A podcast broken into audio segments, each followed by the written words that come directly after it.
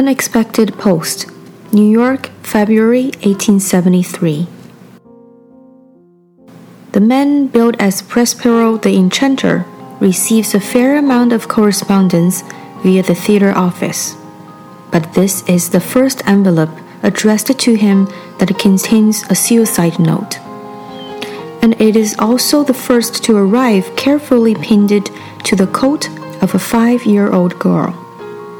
The lawyer who escorts her to the theater refuses to explain despite the manager's protestations, abandoning her as quickly as he can with no more than a shrug and a tip of a head.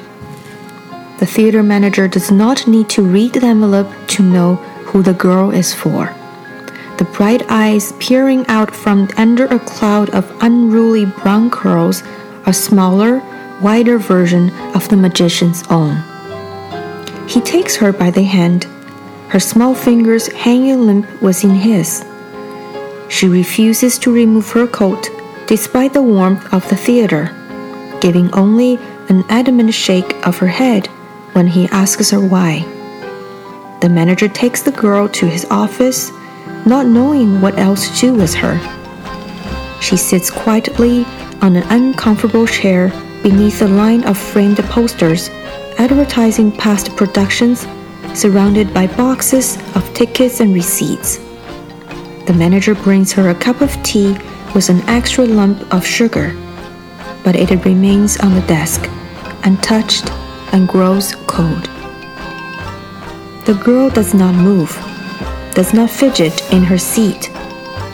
She sits perfectly still with her hands folded in her lap.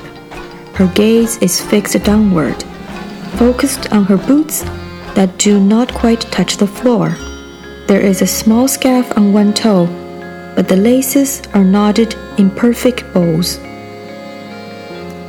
The sealed envelope hangs from the second topmost button of her coat until Prospero arrives.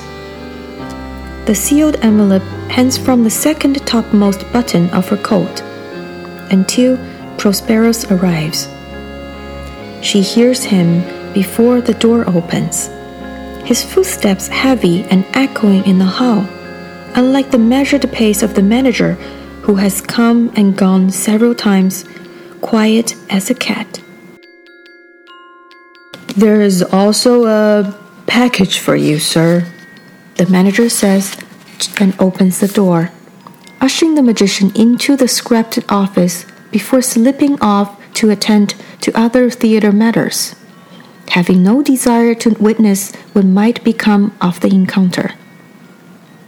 The magician scans the office, a stack of letters in one hand, a black velvet cape lined with shockingly white silk cascading behind him, expecting a paper wrapped box or crate.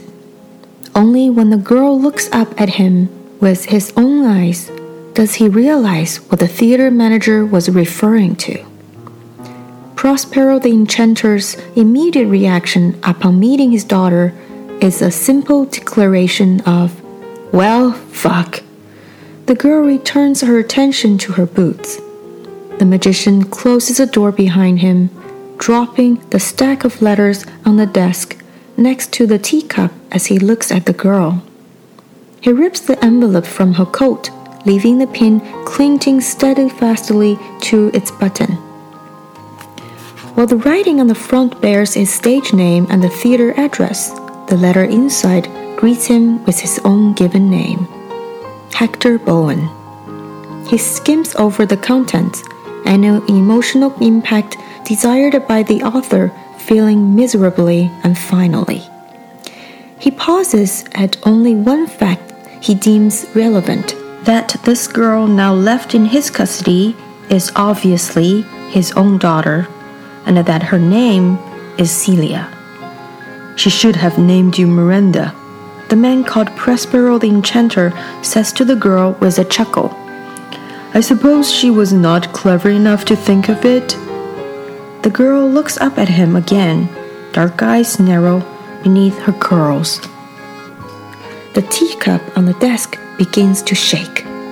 Ripples disrupt the calm surface as the cracks tremble across the glaze, and then it collapses in shed of floured porcelain.